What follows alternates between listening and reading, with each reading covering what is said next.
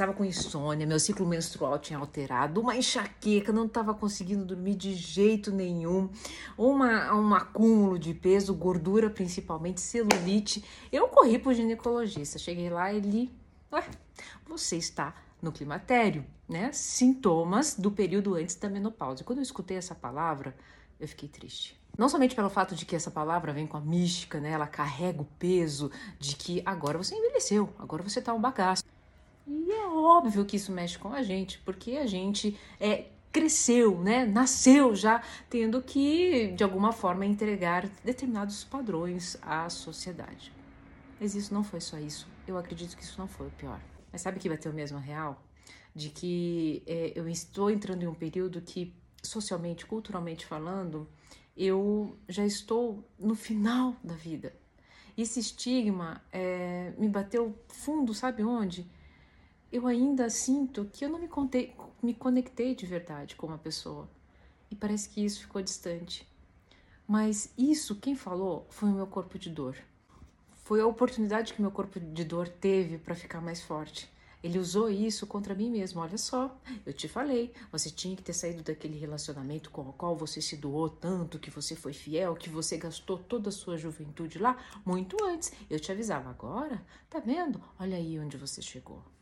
Esse diálogo foi segundos e na consulta a, a minha filhinha estava comigo por conta de agenda de escola e ela viu que eu entristeci e ela olhou assim para mim, mas mãe, você ainda tá tão linda. No seu corpo de amor, em amor, ela me lembrou isso.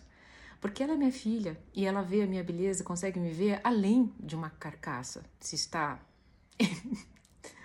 bagaceando ou não. Que coisa horrível de se dizer, porque eu não me sinto assim.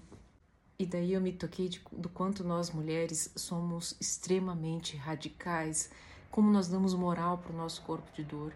E eu falei para mim que eu não ia fazer isso. Aquele tempo da minha juventude, onde eu fui fiel, eu não gastei o meu tempo. Eu estava né, habilitando a minha essência, inclusive para me transformar na mulher que eu sou hoje, muito mais segura e assertiva comigo mesma, inclusive. É, com compaixão comigo mesmo. E com essa compaixão, virei pro meu corpo de dor e falei, na boa, eu te dizer, corpo de dor, sabe o que você vai fazer? Eu vou fazer aquilo que você não gosta, eu vou fazer bastante academia, vou cuidar bastante da minha alimentação, né? Vou olhar todo dia, vou aceitar a ruguinha que tá acontecendo, ah, algumas que eu não aceitar, faz um botoquezinho e tal, se der um preenchimento e tal.